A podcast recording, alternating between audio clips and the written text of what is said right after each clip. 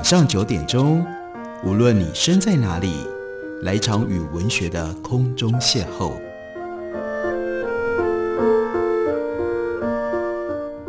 杨照谈书，邀您一同遨游文学世界，认识古今中外的经典之作。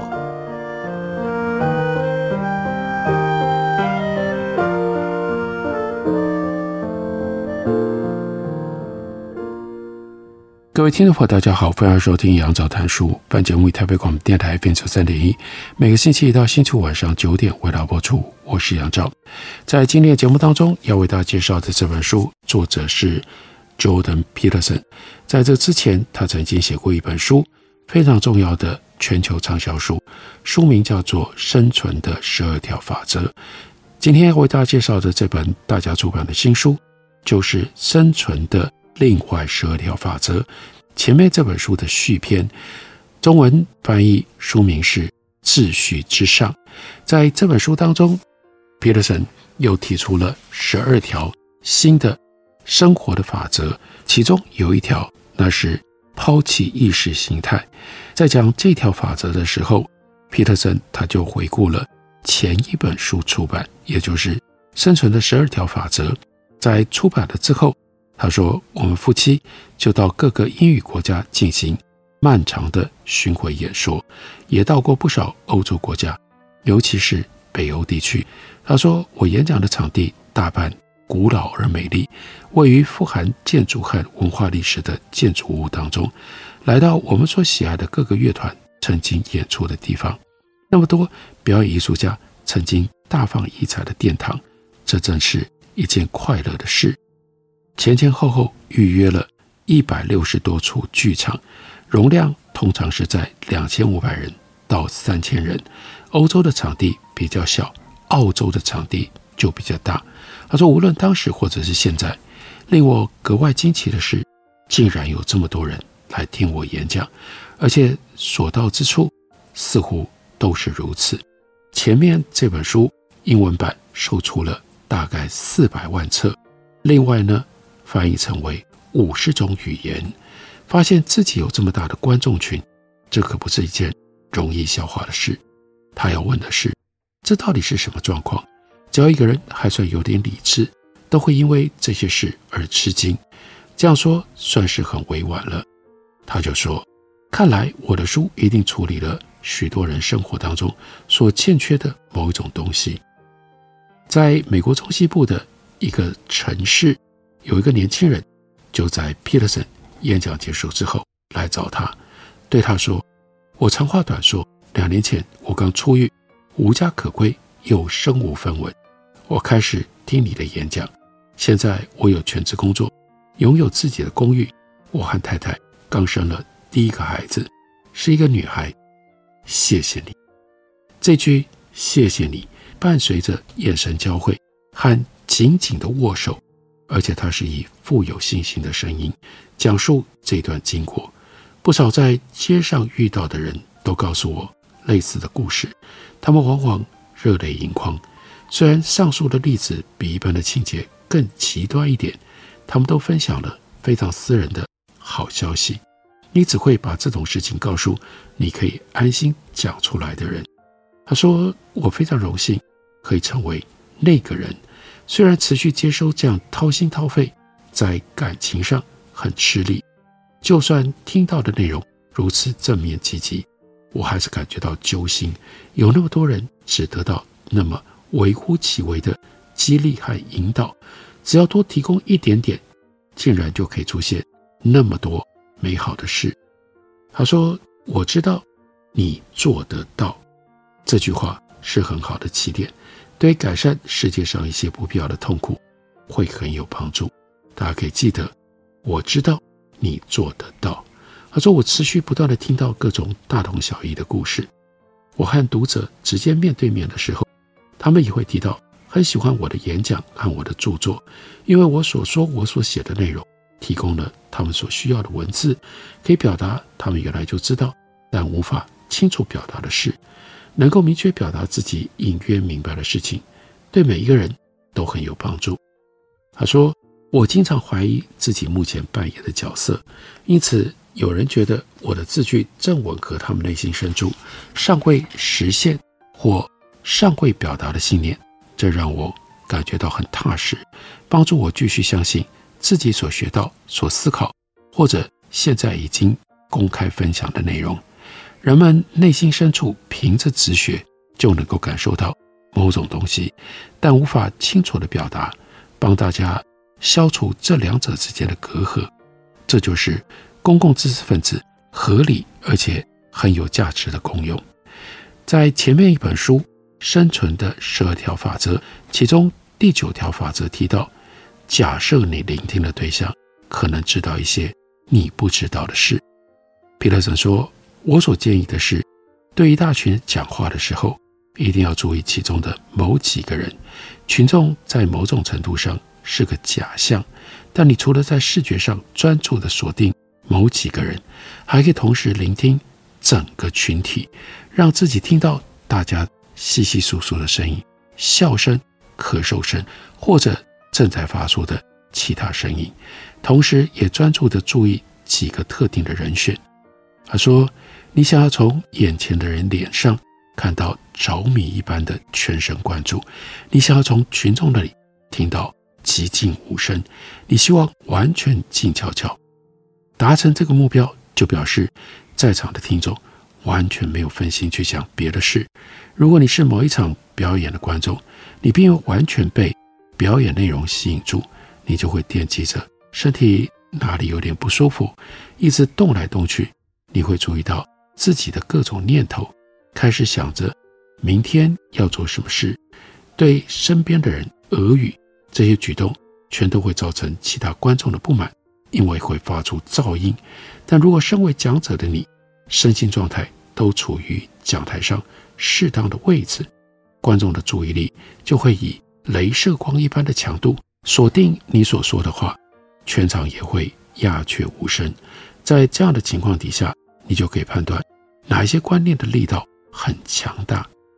他说：“我用上述方式观察和聆听我演讲的时候的在场观众，并且因此越来越注意到，当我提及到一个主题的时候，尤其是会让所有听众，我指的是无一例外，完全一片死寂。这个主题就是责任，也就是在这本书里第四条法则的一个中央主题。”注意，机会就潜伏在责任被放弃的地方。这个反应太有趣，而且太令人意想不到了。责任并不是一个容易推销的概念。做父母的始终都在努力让孩子有责任心，社会也努力地用教育制度、学徒制、职工组织、社团来做到这一点。你甚至可以把灌输责任视为社会的基本目标之一。但有个地方不对劲。我们犯了一个错，或者一连串的错。例如，近五十年来，我们用太多的时间大声疾呼 “rights” 权利。当我们教导年轻人适应社会生活的时候，我们不再对他们提出足够的要求。数十年来，我们一直教这些年轻人要把社会给他们的都讨回来。我们一直在暗示，做出这些要求就可以得到生命的重要意义，但。我们该做的其实正好相反，我们应该要让年轻人知道，想要找到意义来鼓舞充斥着悲剧跟失望的人生，你就得要肩负崇高的重责大任。因为我们没有那样做，年轻人的成长过程都注视着不对的地方，导致他们很容易被影响，他们容易接受简单的答案，容易被怨恨的麻痹力量所伤害。历史的开展怎么让我们？站上了这个位置呢？这是一种容易受伤、容易被影响的状况。这种状况是怎么发生的呢？十九世纪末叶，德国哲学家尼采高声疾呼：“上帝已死。”这句话很有名，以至于你可能会看到有人在公厕的墙壁上写着“上帝已死，尼采”，或者是“尼采已死，上帝”。尼采宣告的并非自恋或者是得意洋洋的表达，这位伟大思想家的见解根源于他的恐惧。为西方文明奠定基础的犹太基督教价值观，已经被危险的置于随意的理性批判之下。而这些价值观赖以存在的最重要公理，那就是有一位超越的全能的天神的存在，也面临了致命的挑战。尼采由此得到的结论是，一切都即将碎裂瓦解，在心理上跟社会上形成可悲的灾难。即使不是特别仔细的读者，也可以注意到，尼采在《The Gay Science》这本书里，把上帝描述成为世界所拥有的最神圣、最有能力的人，把现代人描述为杀人犯当中的杀人犯。你不会期待一个得意洋洋、庆贺着迷信之死的理性主义者写出这种描述，这是一句彻底绝望的话语。尼采在别的著作，特别是他的《The Will to Power》（权力意志）这本书里，描述了。由于这种谋杀的行为，下一个世纪以及这个世下一个世纪以及更后来将发生什么样的事情？尼采就预言会发生两大后果，两者看似相反，虽然彼此密不可分，又互为因果。而这两大后果都跟传统的仪式、故事和信仰的消失是有关的。尼采相信，如果不在一神论。一神思想的目的性结构当中，以及他所主张的有意义社会范围内，人类生命的目的就变得不确定。我们会体验到虚无主义兴起，对于存在的彻底摧毁；又或者，尼采认为人类会转而认同僵化极权的意识形态，以人的观念来替代超验的造物之父，造成侵蚀的怀疑以及。碾碎一切的确定性。尼采预言这两种选项都会在上帝死后出现。什么是意识形态？为什么应该要抛弃意识形态作为重要的生命生活法则？我们休息一会儿，等我回来继续聊。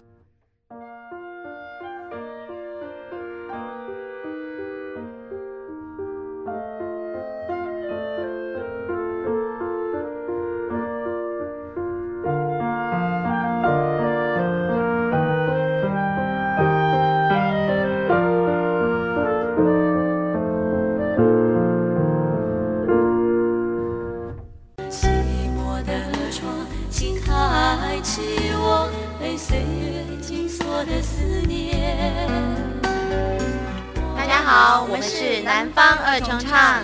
您现在所收听的是最有活力的台北广播电台 FM 九三点一 AM 一一三四。我是否还算是你的从前？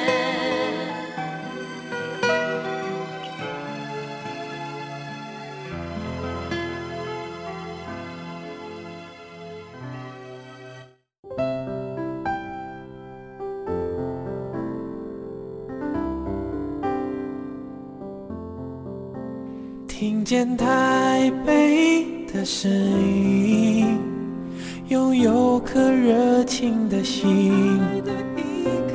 有爱与梦想的电台，台北广播 FM 九三点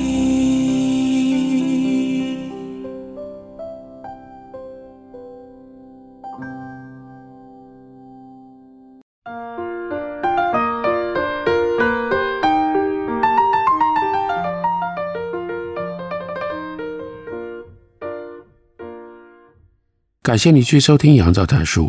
本节目为台北广播电台 FM 三点一，每个星期一到星期五晚上九点，为大家播出到九点半。今天为大家介绍的这本书，作者是 Jordan Peterson，他也就是在这个之前曾经写过畅销书《生存的十二个法则》这位作者。他现在跟着在接上了一本书，那是《秩序之上》（Beyond Order: Twelve More Rules for Life）。生存的另外十二条法则，他在第六条告诉我们，要我们抛弃意识形态作为重要的生存法则。他就告诉我们，无名愤恨，也就是带有敌意的愤怒。它之所以产生，是因为把个人失败或者是不足的状态怪罪于失败或者是低阶地位发生于其中的制度，尤其是怪罪在这个制度内达到了成功跟高阶地位的人。这项制度被强制视为不公不义，成功人士则被视为是剥削他人，而且又腐败的。因为如果制度不公平，这些人就可以被合理解读为他们不配得到他们的成就，他们是受贿者，也是自愿蓄意自私自利又不道德的这个系统的支持者。一旦接受了这种因果链的想法，就可以将所有攻击成功人士的行为解释成为为了要建立公平正义所做的道德正确的努力，而不是传统上可能定义为可耻的嫉妒或者是。觊觎的表现，意识形态的作为还有另外一项典型的特征：意识形态思想家所支持的受害者总是无辜的，加害者总是邪恶的。但是世界上有真正的受害者和加害者存在，并不能够构成低解析度的总夸式说法的借口，认定全世界都是无辜的受害者和邪恶的加害者。尤其是这种不坚决将被告无罪推定列入考量的做法，我们不应该假设群体有罪，当然也不能假设跨世代的群体追究。这是控告者有着邪恶意图的确凿的记号，也是社会灾难的前兆。而好处是，意识形态思想家实际上不太需要付出代价，就可以把自己解释成为压迫者的克星。被压迫者的守护人，当这样的战利品向人招手的时候，谁还需要细微的分别来确定个人有罪还是无罪呢？踏上这种文明怨恨之路，就是冒险陷入了极大的悲苦怨恨。这有一部分是从外在而非内在要去指认敌人所造成的，例如财富如果是问题的症结。有钱人就被当成是贫穷，还有世界上所有问题的主因，有钱人就变成了敌人。从某一种深刻的意义上面来看，这很难和在心理上、在社会意义上非常邪恶的邪恶程度有所区别。如果权力是问题的症结，那么凡是建立任何权威的人，就是世界上所有苦难的单一原因。如果阳刚特质是问题的症结，那么所有男性，甚至男性的概念就必须被攻击、被诋毁，将世界区分为外在的恶魔和内在的圣徒，将自以为是的恨意，这就是意识形态系统的道德观，它所必然要求的，把这种恨意合理化，这是一种可怕的圈套，一旦辨识出邪恶的源头。正义之士就有责任把它予以消灭，这就引来了偏执狂和迫害。世界上如果只有你和跟你想法一样的人是好人，你在世界上就是会被下定决心毁灭你的敌人所包围。你一定要击败他们。在道德上比较安全的做法，是从自己的里面去找到世界的差错，至少找到不故意盲目的诚实人士。会考虑到的程度。当你仔细思量自己眼中的良木，而非弟兄眼中的刺，你就有可能更了然于心地看到所有人事物的实际的状况，还有责任归属。或许你自己的不完美显而易见，而且呢，数量惊人，可以做有力的处理。这就是你这位救星致力于熟世的第一步。让自己承担世界上的罪恶，也就是说，为一个事实负起责任，而这个事实就是你的人生和其他地方还有问题，并没有拨乱反正。这就是弥赛亚救世主之路的其中一部分，便在最深切的意义上做到了一部分的效法英雄。这是一个心理或者是心灵的议题，而不是社会或者是政治的议题。二流小说写手笔下的人物，就只能够简单的分成好人坏人，而老练的作家则会将善恶之分放进到笔下人物的内心，让每个人物都变成光明与黑暗永恒角力的所在。以心理学家角度来看，更恰当的观点，在社会上也比较不危险，是假设自己就是敌人，你的弱点和你的不足正在危害着一整个世界，而不是认定你跟你的同党拥有圣人一般的美善，然后拼命搜捕你会在各地所看见的敌人。要打击父权，要减少压迫，要促进平等。要改变资本主义，要拯救生态环境，要消除竞争心态，要弱化政府，要让每一个组织都比照企业经营来运作。皮特森就告诉我们，这是不可能的任务。这一类的概念太粗糙、太笼统了。有一个出名的搞笑团体，那就是 Monty Python，曾经以讽刺的风格示范长笛教学。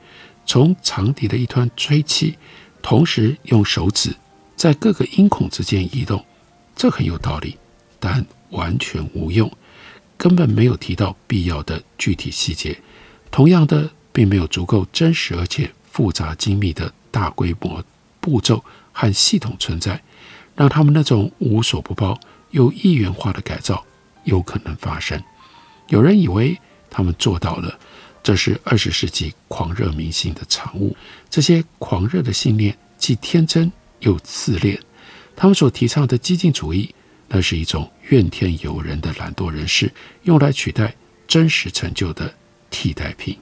那些为意识形态着魔的人，认为个别的公理像是天神一样，而他们的归信者则盲目地为这些神去效力。不过，意识形态已死。就如同上帝已死，二十世纪那些血流成河的暴行已经将意识形态处死了。我们应该容意识形态就这样离去，开始处理并且思考规模比较小、定义的比较精确的问题。我们对问题的概念化应该要放在自己可以开始解决的规模，而不是借着去责怪他人。我们要试着亲自处理，同时。负责的承担后果。如果保持着适当的谦逊，把自己的卧室都能够整理好，照顾自己的家庭，遵循良知的指引，整顿自己的人生，找到有帮助又有意义的事情来做，而且全力的投入。当你能够做到的时候，再找一个比较大的问题，例如说，如果有胆量，就试着去解决看看。假如这样也行得通。你就继续向前去进行更有抱负的方案，而这段过程有一个必要的起点，也就是在这本书里，Peterson 他所提出来的第六条法则：抛弃意识形态。在这本书里，Jordan Peterson 提出了 Twelve More Rules for Life。我们再为大家快速地总结一下这十二条法则。第一条是。不要随便诋毁社会体制，或者是创意成就的价值。第二条，想象自己可以成为什么样的人，别把不想要的东西藏在烟雾弹里。这就联系到第八条，为什么要设法尽量美化你家的一个房间呢？就是和美接触，和秩序接触，接着呢，让事物井井有条，就不会把。你不想要的东西藏在各式各样的黑暗角落，或者是烟雾弹里了。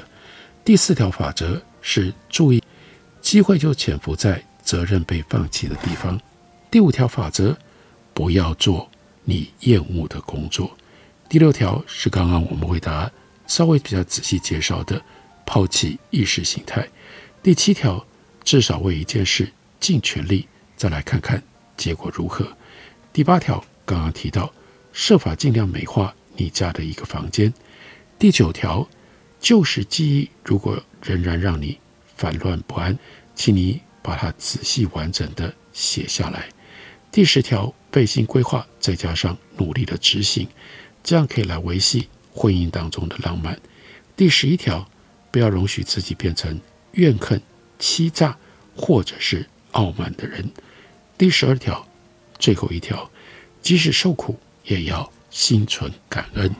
这本书的中译本刚刚由大家出版公司出版，书名是《秩序之上》，介绍给大家，推荐给大家。感谢你的收听，我们明天同一时间再会。